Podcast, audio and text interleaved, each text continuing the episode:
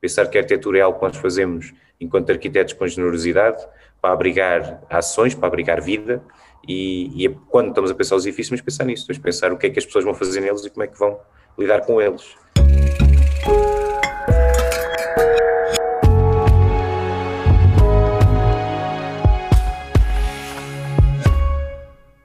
Na Building Pictures sabemos a importância de dialogar com todas as pessoas envolvidas na edificação de uma cidade. E este é o nosso podcast No País dos Arquitetos, um território onde as conversas da arquitetura são uma oportunidade para conhecermos os arquitetos, os projetos e as histórias por detrás da arquitetura portuguesa de referência. O meu nome é Sara Nunes e hoje vamos estar à conversa com os arquitetos Carlos Azevedo, João Crisóstomo e Luís Sobral dos Depar Architects sobre In Conflict, a representação portuguesa na Bienal de Arquitetura em Veneza. O podcast no País dos Arquitetos é patrocinado pela Philstone. Bem-vindos, Luís, Carlos e João. Olá. Antes de começarmos esta conversa e falarmos sobre o projeto que nos traz uh, a esta conversa, uh, gostava que vocês explicassem a quem nos está a ouvir o que é que é a Bienal de Veneza. Se calhar começava por ti, João. Quer dizer, o desafio que nos foi lançado fazer uma representação nacional era, na verdade, uh, um desafio maior que vinha já do curador que punha a pergunta aos restantes pavilhões que era uh, como viveremos juntos, how will we live together? Uh, e na verdade nós respondemos a isso de uma forma muito simples, parecia-nos também muito óbvia, uh, mas que hoje em dia podemos ter tendência a esquecermos, que é em conflito.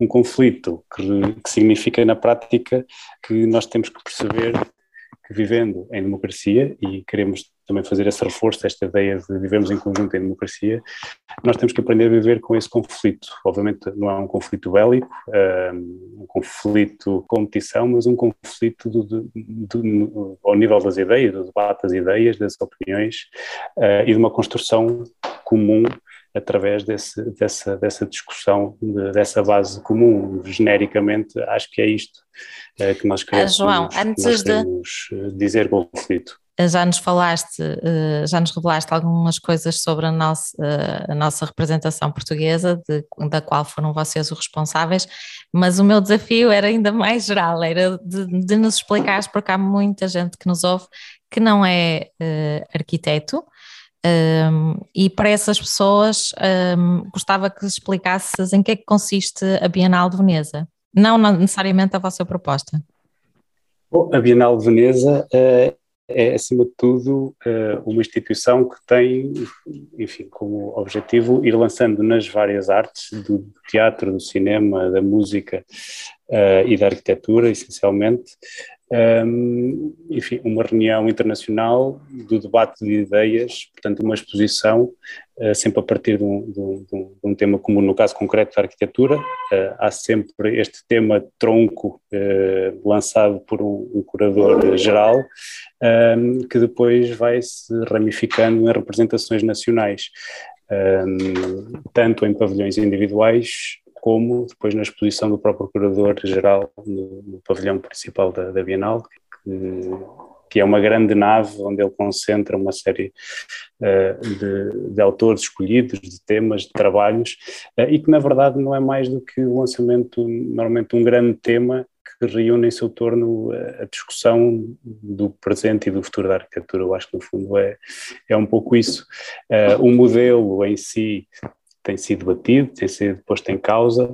Uh, no caso da arquitetura, vem já desde meados do século XX, uh, ah, mas, um, mas continua a ser contra nós um, um modelo válido uh, e, e, acima de tudo, é um momento de reunião e de reflexão sobre a própria disciplina, que eu acho que é isso, acho que é isso que importa. E depois há um outro layer muito importante que subjaz a tudo isto, que não é só a discussão da arquitetura per si, mas é também depois a discussão entre arquitetos. Isso é que é interessante, as ligações que se fazem, as, uhum. uh, o networking que se, que, que, se, que se proporciona entre pavilhões, entre pessoas e, e entre, entre participantes. Tu falavas que um, a Bienal tem sido posta em causa também um, um modelo e e, e, dizias que uh, continua a fazer sentido, mas vocês também puseram aqui em causa nesta exposição a forma de apresentar, explicar, falar da arquitetura, uh, que normalmente, tradicionalmente, é feita com desenhos, com maquetes, fotografias, filmes, e vocês partiram de artigos de imprensa uh, e como é que ela retratou estes projetos que tu falavas há pouco como conflituosos. Luís, por que é que fizeram, quiseram apresentar a arquitetura através da imprensa? Bem, primeiro tudo parte, parte do, do próprio tema que nós escolhemos para responder ao, ao Sarkis. Partimos desta ideia do, do conflito e da, da, arquitetura como algo que está na vida das pessoas e que, e que não é pacífica. E não é pacífica porque lida com, com muitos pontos de vista, com muitos interlocutores. É normal que nessa complexidade que não haja, que não haja sempre consensos. Uh, e nós achamos que a melhor forma de mostrarmos essa ausência de consenso, mas também essa, essa relevância pública dos processos que estávamos a mostrar, devíamos recorrer à imprensa, porque na verdade é um suporte muito acessível, toda a gente compra jornais, toda a gente lê notícias, seja em formato de papel, seja, seja online ou seja mesmo pela televisão, e achamos que era uma forma também de aproximarmos o público em geral da nossa, da nossa exposição ou até da nossa disciplina, eh, que é, na verdade, uma, uma luta que, que, nós vamos tendo, nós arquitetos, e que está longe de, está longe de estar ganha. Eh, e, e, essa, e essa luta tem a ver com o facto de nós falarmos muito para nós, falarmos uhum. muito para arquitetos, temos, temos um diálogo que, muitas vezes é, é, pouco acessível, é muito fechado.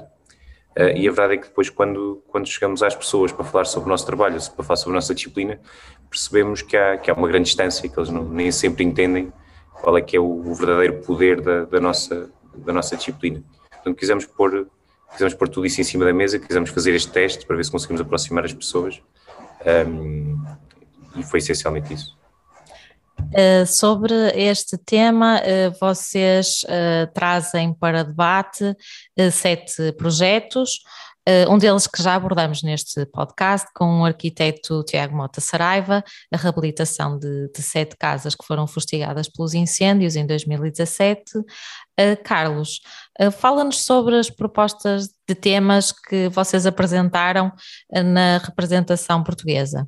Bom, com os com os projetos uh, escolhidos, que, que, para nós, mais do que, do que o projeto em si, interessa-nos o, o, processo e, e, toda a discussão que, que ele envolveu e todos os atores que ele convidou a intervir.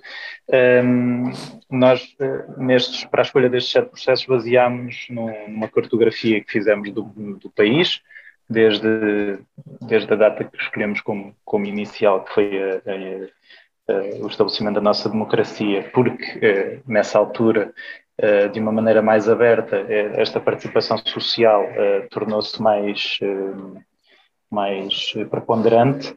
Um, e, definimos nesta cartografia de projetos, conseguimos reunir temas principais, como sejam o deslocamento de populações uh, por, por, necessidade de implantação de grandes infraestruturas, seja uh, as, as, grandes questões da habitação social e do, do, da carência do, da habitação, seja também desastres naturais que, que aconteceram, como, como, o caso que estavas a referir dos incêndios, uhum. ou casos equivalentes que temos, como, como o incêndio também do, do Chiado, por exemplo. Uhum. Um, e, e, e também, um, no fundo, necessidade de, da criação de, de, de, tecido novo de cidade e de, de expansão urbana, que, que, também é importante. E, portanto, a partir destes grandes temas, uh, escolhemos então estes, estes sete processos paradigmáticos que não foram escolhidos apenas uh, pela, pela especificidade da arquitetura de cada um deles, eh, mas pelo, pelo abrangente diálogo que cada um deles motivou. Eh, e também eh, por, de alguma maneira, se relacionarem com, uma série de outros, de outros projetos ou processos que, que identificamos e que já explicámos, no fundo, na estrutura da exposição, em que cada, cada um dos sete processos depois chama uma série de, uma série de, de, outros projetos relacionados que lidam com os mesmos temas e que são sempre temas que são estruturantes uh, na comunidade, estruturantes para o país uh, e para o desenvolvimento do nosso ambiente urbano e social. Não sei se esperavas que especificasse um bocadinho mais. Não, não, mas acho que podemos falar, acho que podemos falar mais à frente, inclusivamente o que eu estava a pensar é que alguns destes projetos eh, que geraram conflito, alguns deles continuam a gerar uh, atualmente. É como é caso, por exemplo, do, do bairro do Aleixo, no Porto, em que as torres foram demolidas, mas as, as pessoas, no fundo, não foram devidamente uh, realojadas.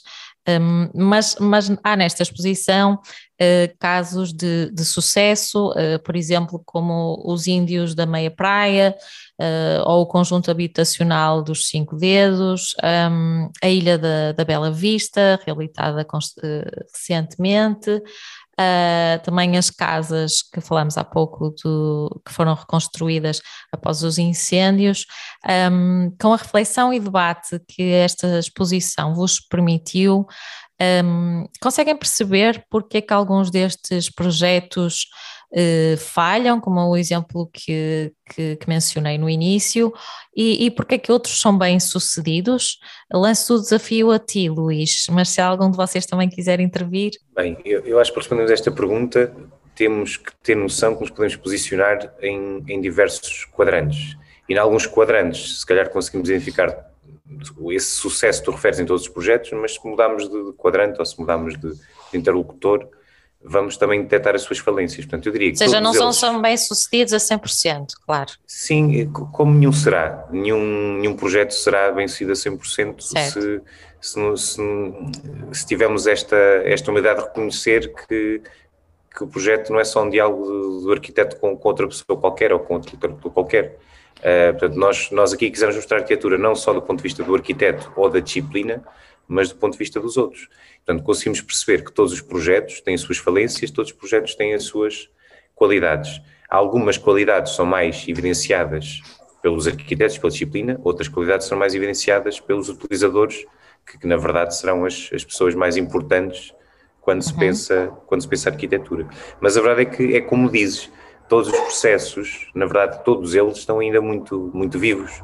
Uh, não sei em, qual é que, em qual é que, que deva pegar, mas se calhar vou pegar no que tu disseste, realmente no Aleixo há um, há um problema que nós conseguimos identificar noutros territórios, o, por exemplo, associado a todo o Aleixo está também o bar 1 de Maio, que, que, sendo de uma arquitetura completamente diferente tem o mesmo tipo de problemas, tem uma massa uhum. populacional que, que não está que, que, não está ao abrigo da, da proteção que grande parte de nós uh, tem portanto, muitas vezes são pessoas que não estão identificadas como estando a residir naquele local, é o caso, será o caso mais gravoso cá no Aleixo, havia muitas pessoas, muita população que vivia lá, que não estava registada, que não pagava uma renda, que não, fazia, que não era inclina uhum. daquele, daquele prédio, e a verdade é que o protocolo manda realojar ou solucionar essas pessoas, estão ao abrigo dessa, estão ao abrigo dessa ah, proteção okay. social. Perceber, há muitas pessoas que não estão protegidas por isso, e as que não estão protegidas, uh, perdendo aquele teto, vão para outro lado qualquer, às vezes sem teto. E, e percebe-se, e tu, tu que és aqui do Porto deve estar a, deve estar a par da, da pressão que há na zona, de, na zona da, das traseiras do, do, do, Museu de Serralves, que é um, uhum. é, um ótimo, é um ótimo equipamento da cidade, um equipamento de referência, que neste momento tem um acampamento de, de pessoas deslocadas do, do bairro do Aleixo, que está, está muito, estava muito próximo.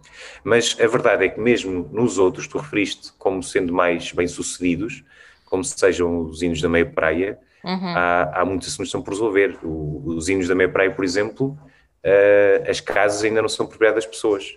As casas nunca chegaram a ser propriedade de ninguém. Portanto, foram feitas ao abrigo de um programa que tinha o chapéu do Estado, mas a verdade é que as pessoas não são donas da sua casa e está-se a discutir quem será o dono daquele terreno neste momento. Portanto, uh, corremos até o risco de, de haver uma demolição do próprio bairro. Portanto, não está todo resolvido. Indo aos cinco dedos, consegues encontrar também uma série de problemas sociais em toda aquela zona. Nós, nós escolhemos esse projeto uh, por várias razões, mas duas delas que, que, são, muito, são muito claras. É a primeira, por ser um projeto de Vítor Figueiredo, que é um, um arquiteto uh, que, a partir da Câmara, a partir de uma atuação uh, enquanto funcionário público, construiu muita habitação social e tinha um ponto de vista muito próprio e muito generoso na sua relação desses edifícios com as pessoas que os veriam habitar. E, portanto, essa será a grande primeira razão para escolhermos esse projeto. Mas o outro é por estar em toda aquela zona de Chelas, tem uma uhum. série de problemas por, por sanar e haverá edifícios lá que, que estão a funcionar melhor ou se não a funcionar pior, e, e, a verdade é que grande parte deles foram construídos por grandes arquitetos da, da nossa, da nossa disciplina. Uh, portanto, como vês, uh, peguei naqueles que tu tinhas identificado Sim. como sendo mais bem-sucedidos, nós conseguimos encontrar essas, essas, essas falências quando mudamos, Coisas para resolver. quando mudamos do ponto de vista. Sim, e era isso que nós queríamos fazer também, mudar de ponto de vista. Pensar que a arquitetura é algo que nós fazemos enquanto arquitetos com generosidade, para abrigar ações, para abrigar vida, e, e quando estamos a pensar os edifícios, mas pensar nisso, depois pensar o que é que as pessoas vão fazer neles e como é que vão lidar com eles. Um, portanto, é, é, uma das mensagens que está, que está, que está, que está nesses, nesses vários layers da nossa exposição. Uma das coisas que eu achei curiosa, porque esta exposição, vocês poderão contar melhor, mas desta exposição não fazia só parte uh, o projeto expositivo que vocês apresentaram em Veneza, mas também fizeram parte de uma série de debates. E há uma coisa curiosa que a Helena Roseta dizia num desses debates, que já agora, para quem tiver curiosidade, estão disponíveis no YouTube de, da própria um, exposição In Conflict, uh, e, e, dizia que o conflito que existe, na realidade, é entre cidadania e burocracia. E achei engraçado porque os conflitos que tu referiste agora, por exemplo, no Aleixo, e, e no, nos Índios da Meia Praia têm muito a ver com, com isso, com com essa, um, portanto, esta luta entre a burocracia e uh, o direito, e, uh, portanto, a cidadania ter, ser, ter direito à habitação. Eu gostava de, de agora que o João uh, se juntasse a nós e, e nos falasse uh, um bocadinho, uh, fugíssemos um bocadinho aos projetos e falássemos um pouco de, do processo de fazer esta exposição. Esta exposição era para inaugurar em maio de 2020, foi adiada duas vezes e por fim foi inaugurada em maio de, deste ano, que ainda está a decorrer há, há quem ainda possa visitar. João, diz-me até que data é que podemos visitar esta exposição? A data uh, será 21 de novembro. Uhum. Portanto, 21 de novembro. Aqui cerca de seis semaninhas. Seis semaninhas, para quem ainda tiver a oportunidade, ainda pode visitar a exposição. E pergunto-vos qual foi a experiência de terem sido curadores envolvidos numa Bienal com tantas uh, incertezas.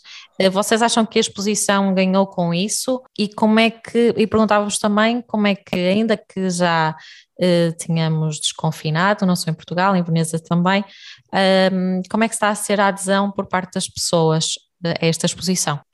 A experiência, obviamente, é sempre, uh, é sempre enriquecedora e foi, e, foi, obviamente, brutal, no sentido, uh, no, sentido da, da sua, da sua um, eu queria dizer da, da, da, sua intensidade, não é?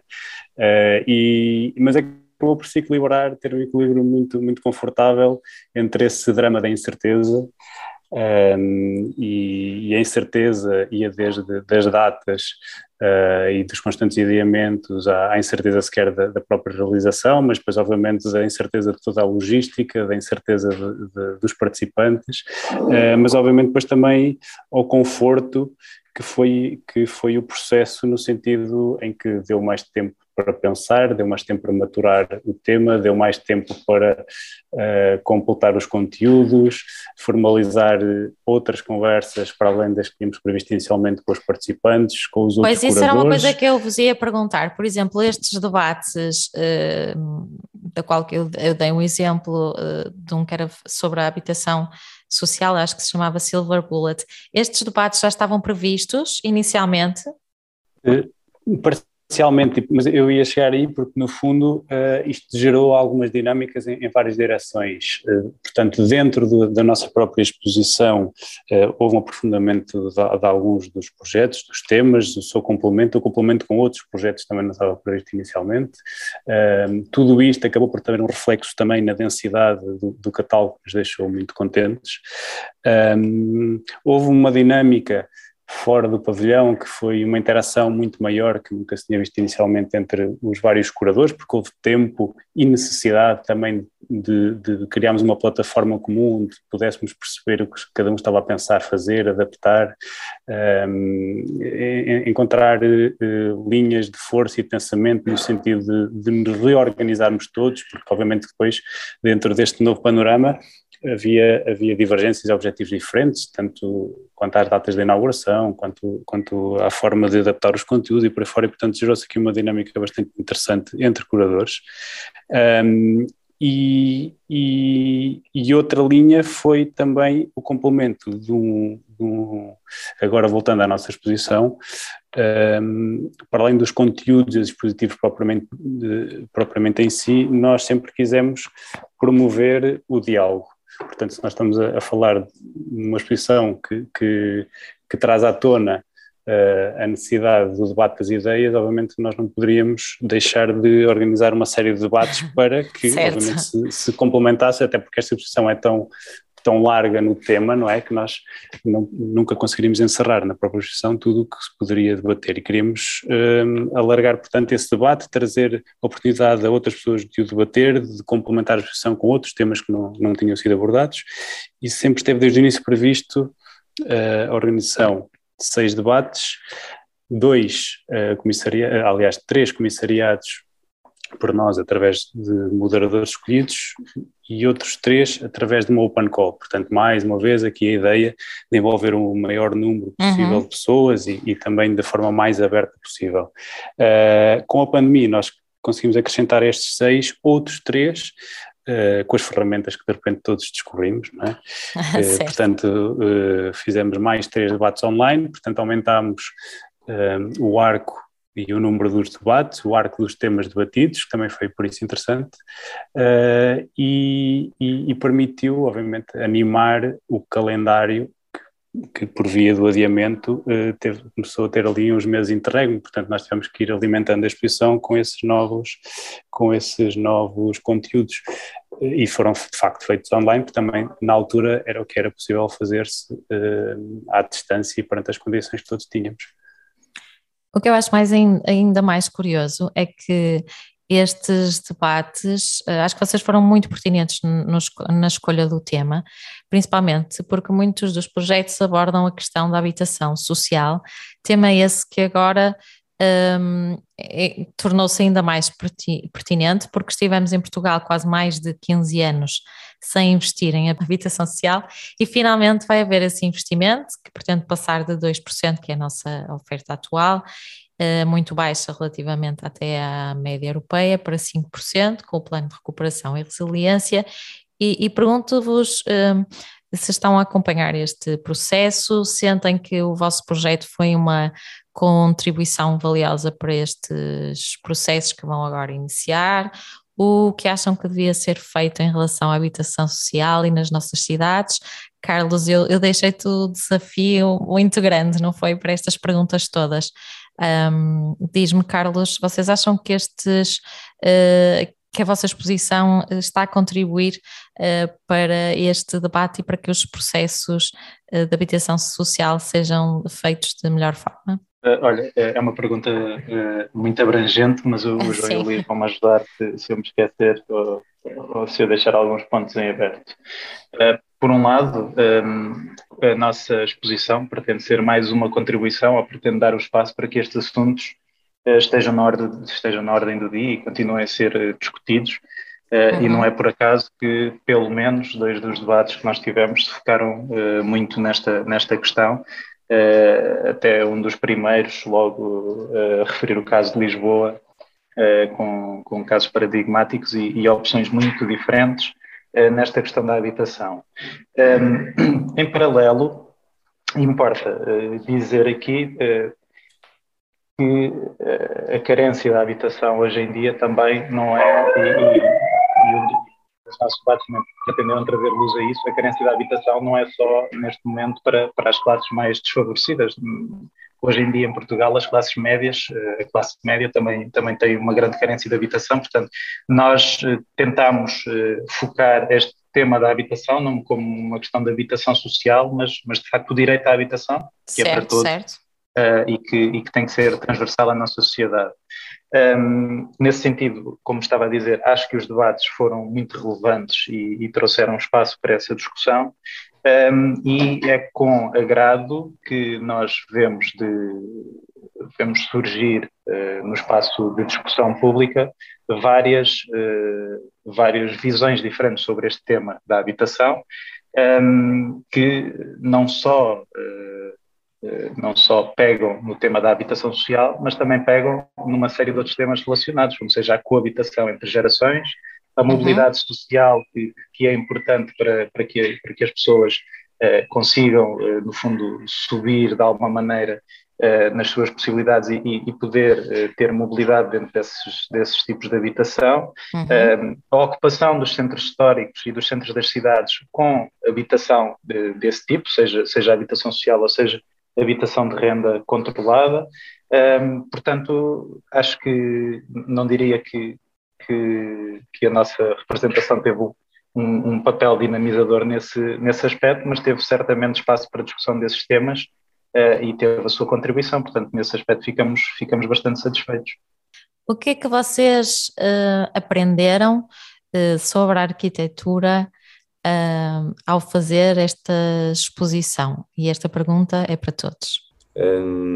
É uma pergunta muito difícil, sério. eu acho que eu acho que aprendemos muita coisa, mas uh, há uma coisa que não aprendemos, mas confirmamos é que continuamos a ter muito para aprender. Essa é se calhar a primeira a primeira grande confirmação, não, não aprendizagem. Um, pá, mas consegui enumerar muita coisa, mas tenho medo, tenho medo dessa especificidade, porque na verdade isto é uma grande empreitada, como tu deves imaginar. Mete-nos em muitas discussões Uh, tocámos muitos assuntos, desde, desde a própria produção da exposição, à concepção, à concepção do, do projeto expositivo, à seleção dos projetos, uh, às entrevistas que fizemos com toda a gente e que vertemos em catálogo, às viagens que fizemos pelo, pelo país para visitar grande parte das obras. E quando fomos Vocês visitaram todos? Vocês visitaram todos? Praticamente todas, mas não okay. estamos a falar das sete. As sete, sim, visitámos todas, é que associada a cada sete, eh, a cada sete processos, há outros três, portanto estamos a falar do, do universo 28 obras. Uhum. Portanto, não, não vou garantir que as vimos todas, mas vimos praticamente todas. E também beneficiámos do aumento do tempo da exposição, que, que se calhar não tínhamos conseguido se não fosse assim. E visitámos grande parte delas com pessoas que estavam envolvidas nos, nos processos, podiam ser os arquitetos ou não. Portanto, como, como deves imaginar, neste neste, nesta complexidade toda, tocámos muitos assuntos e aprendemos com muitos. É, difícil enumerar assim um, um, um qualquer. Uh, mas acho que é muito importante, e deixo esse desafio, que as pessoas tenham curiosidade sobre estes temas, que leiam o catálogo. Porque no catálogo deixamos a nu uma parte que vai para além da exposição. Falo das conversas que tivemos com, com, com, com as pessoas envolvidas nas obras. Uhum. Conversámos com elas, conversámos com algumas pessoas durante muito tempo. Passámos, por exemplo, um ótimo dia, um ótimo dia com, com, o José Veloso, o, o autor da, dos Hinos da Meia Praia, uma obra uhum. dos anos 70, uh, que ele, da qual ele fala ainda com muito, muito carinho e, na verdade, ele continua a lutar por aquele lugar para que, para que aquele projeto não, não se perca. Uhum. E depois uhum. conseguimos verter todas essas conversas nesse, nesse catálogo, se calhar estão lá condensadas as, eh, os melhores ensinamentos que nós, nós podemos tirar todo, todo este processo, mas que calhar não temos a distância suficiente para eleger dois ou três. Oh, Luís, já agora onde é que podemos comprar esse, adquirir esse catálogo? Esse catálogo. Esse catálogo Para quem não feito, vai a Veneza, não é? Claro. Uh, esse catálogo foi feito uh, com a Cito Ideias, uma editora aqui do Porto, uma editora de arquitetura, que vende o catálogo. Portanto, se encontrarem ou se procurarem o site dessa editora, da Cito Ideias, vão encontrar o, vão encontrar o livro.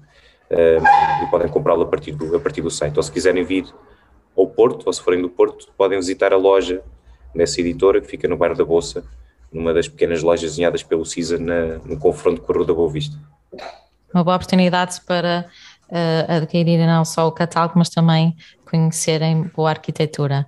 João, e o que é que tu aprendeste com este processo, a fazer esta exposição? Bom, com o processo em si, aprendemos obviamente muita coisa, uh, como o Luís estava a dizer, um, ehm, mas sobre arquitetura Hum, eu, eu, acho que houve mais algum mais confirmações do que propriamente aprendizagens hum, e, e, para mim duas grandes confirmações uh, têm a ver com a ideia de, da necessidade de, de, falar com todos uh, e aí o arquiteto pode recuperar o seu papel de mediador, ou seja, há esta dualidade de nós provavelmente termos que reaprender por um lado, que a arquitetura tem um lado que vai muito para além do seu lado desenhado e, portanto, deve ir muito para além do seu círculo fechado entre, entre arquitetos.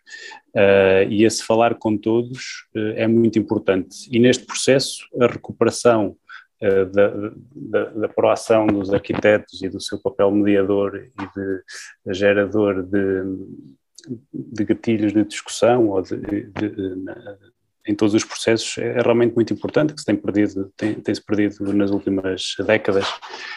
eu acho que isso, obviamente, nós não estamos a inventar a roda, longe disso, mas, mas estamos a contribuir para se voltar a falar um pouco desta, desta necessidade e, portanto, é por isso que eu digo que não foi uma aprendizagem, mas foi obviamente uma, uma redescoberta, uma, um novo ganhar de convicção. Acho que isso sim. Sobre o processo em si, é, é como o Luís disse, nós poderíamos dizer muita coisa, foi, foi muito...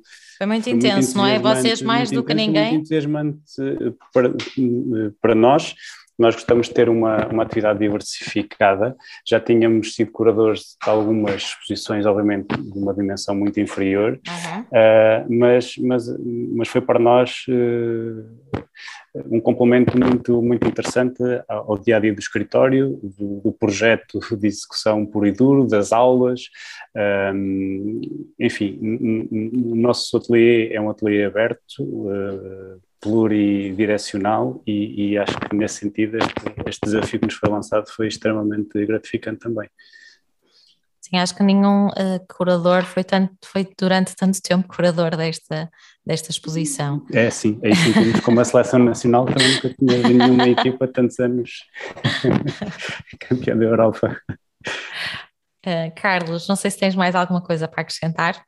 Sim, só para uh, acrescentar aqui que, que, uma das coisas também nos. Uh, não tanto uma descoberta, mas um, uma, uma, confirmação da pertinência do comprometimento que a nossa, que a nossa profissão tem que ter com, com o espaço público e com o espaço de discussão e com a, com a sociedade civil, não é?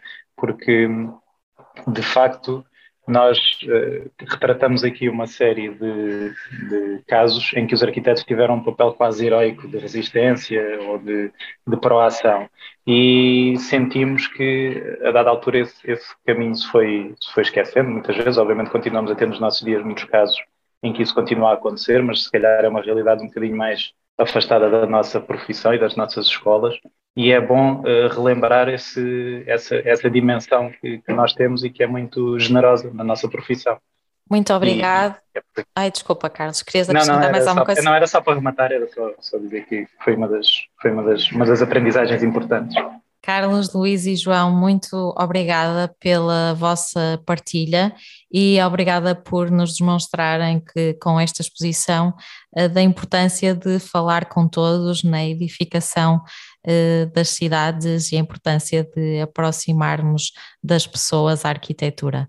Muito obrigada por esta conversa. Obrigado, Sara. Obrigado, Sara. Obrigado pelo convite também. A Philstone associa-se ao podcast No País dos Arquitetos, desafiando todos os ouvintes a conhecerem e a usarem nos vossos projetos de arquitetura as pedras Philstone, o calcário e o granito, que ajudarão a torná-los ainda mais especiais. Se gostaram deste episódio, partilhem, subscrevam e ouçam outras conversas no Spotify e na Apple Podcasts. Deixem a vossa classificação e ajudem-nos a divulgar a arquitetura portuguesa. Até para a semana!